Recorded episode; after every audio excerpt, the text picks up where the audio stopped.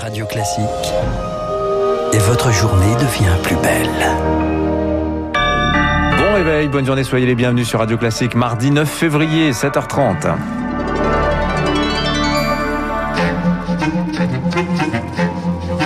7h30, 9h, la matinale de Radio Classique avec Guillaume Durand.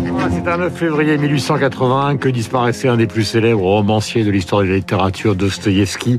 Je vous cite deux phrases. Si Dieu n'existe pas, tout est permis. Toute la science du monde ne vaut pas l'alarme des enfants. Et c'est justement des enfants, nous allons parler au début de ce journal. Bonjour Marc Bourreau avec Bonjour ce coronavirus. Et le débat qui revient sur la fermeture de l'école. Oui, c'est en tout cas ce que demande le principal syndicat des médecins scolaires. Rideau dès aujourd'hui pour quatre semaines de la maternelle au lycée. Selon le SNMSU, les courbes remontent, les variants gagnent du terrain chez les plus jeunes et les vacances d'hiver vont amplifier les brassages. Dans ce contexte, les protocoles renforcés, les masques, les mises en quarantaine ne suffisent plus, estime Claudine Nemosa, docteur scolaire et membre du SNMSU. La circulation du virus en milieu scolaire devient euh, très problématique. Le protocole qui vient d'être mis en place euh, le, le 2 février prévoit un renforcement des mesures barrières en restauration scolaire et les masques, c'est le même problème. Les masques AFNOR de type 1, euh, tous les enfants n'en disposent pas. Nous qui connaissons bien les, le terrain, je peux vous dire que ça sera très compliqué à mettre en place. Ce sera pas possible partout. Des propos recueillis par euh, Maxime Lévy. La pression s'accentue chaque jour un peu plus également sur les hôpitaux. 458 décès, plus de 3300 personnes en réanimation.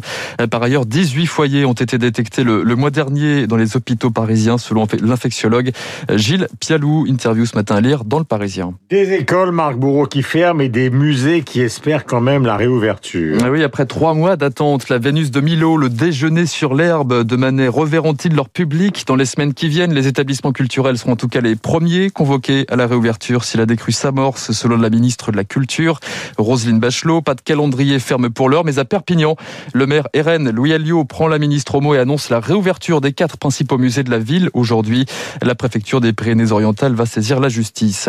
Enfin, le coronavirus à l'étranger et une conférence de presse très attendue dans un peu moins d'une heure maintenant, celle des experts de l'OMS chargés de découvrir l'origine du virus. Prise de parole depuis Wuhan, en Chine, considérée comme le berceau de l'épidémie. Après quatre semaines sur place et sous haute surveillance, les experts annoncent qu'il faudra s'armer de patience avant de trouver une éventuelle réponse. À la une également ce matin, donc dans le journal de 7h30, il est 7h32, un avis de gros temps sur les finances de la bonne ville de Marseille. Oui, un patrimoine, Guillaume, patrimoine immobilier bradé, des dépenses inconsidérées et dans le même temps des écoles qui partent en lambeaux un an et demi après un rapport au vitriol de la Cour des comptes. Le nouveau maire présentait hier ses orientations budgétaires pour Benoît Payan, Marseille est dans le rouge, au bord de la faillite. Et il y en a profité pour tacler son prédécesseur Jean-Claude Gaudin. Ambiance électrique garantie sur place à Marseille. Notre correspondant Stéphane Burgat. La vétusté des écoles comme bilan des années Gaudin, selon Pierre-Marie Ganosi, adjoint en charge au grand chantier promis par le printemps marseillais. Des murs décrépits, des préfabriqués du siècle dernier et une gestion des travaux ubuesque. Voici votre bulletin scolaire avec la note finale qui indique la honte de la République. C'est votre passif, c'est votre échec. Les écoles de Marseille étaient sur le Titanic, presque sur le radeau de la Méduse. Elles sont désormais sur l'Arche de Noé. La nouvelle majorité lance donc une première phase de travaux d'urgence à 30 millions d'euros et réclame des excuses à ses prédécesseurs pour avoir dilapidé l'argent dans des chantiers somptueux comme la patinoire ou encore la rénovation du vélodrome. Ce dont se défend l'opposant LR Yves Morel qui dénonce pour sa part eh bien, la fausse naïveté de ses adversaires. Si vous aviez voulu diriger une ville aux caisses pleines et sans dette, il fallait vous présenter à Neuilly. À Marseille, les caisses sont vides. Elles l'étaient sous Gaston Defer, elles l'étaient sous Jean-Claude Godin. Et malgré votre immense talent, elles le resteront avec vous. Yves Morel qui défend le bilan financier hérité des années Godin en citant des appréciations positives émises par des analystes des agences de notation Fitch et Standard Poor's. Et par ailleurs, le maire Benoît Payon a lancé hier une commission d'enquête hein, sur la situation des écoles et des cantines. La semaine dernière, une centaine de cantines étaient encore fermées. On en parlait tout à l'heure, le nord de la France grelotte ce matin, 21 départements en vigilance orange, neige, verglas, de gros flocons dès ce matin en Bretagne, jusqu'à 15 cm de poudreuse. Les transports scolaires sont suspendus. Température polaire sur le nord et le Pas-de-Calais où le plan grand froid est activé.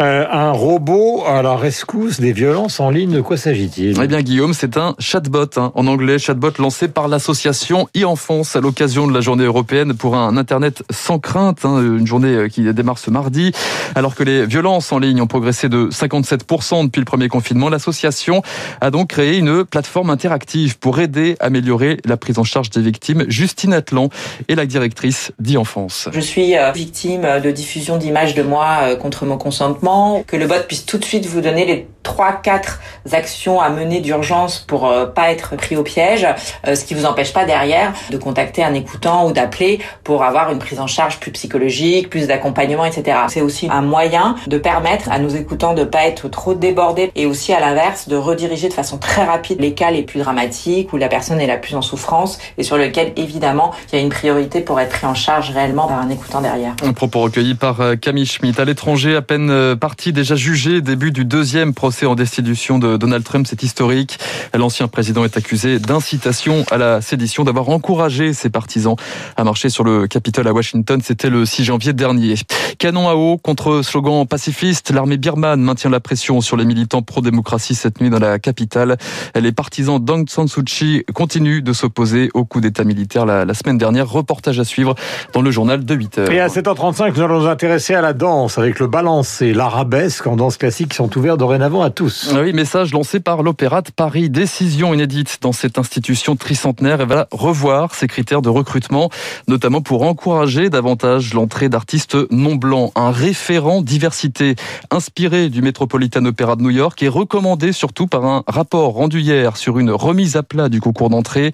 Parmi les auteurs, l'historien Papendiaï et Constance Rivière, la secrétaire générale du Défenseur des droits. Dans le corps de ballet, sont euh, une petite dizaine de danseurs et danseuses qui sont euh, d'origine diverse, sur un peu plus de 150 danseurs. Et donc nous, ce que nous préconisons et que la direction de l'opéra souhaite faire, c'est que l'école de danse puisse davantage se projeter sur les territoires, sur l'ensemble du territoire métropolitain, mais aussi outre-mer, pour aller faire connaître ces métiers de la danse classique et favoriser, disons, des auditions dans tous les quartiers, dans tous les territoires, et donc élargir le vivier possible des futurs danseurs de l'opéra. Un propos recueilli par Émilie Vallès, en fin du ballet à la plume. Guillaume, on a appris le décès hier de Jean-Claude Carrière, le scénariste, écrivain, est décédé à l'âge de 89 ans.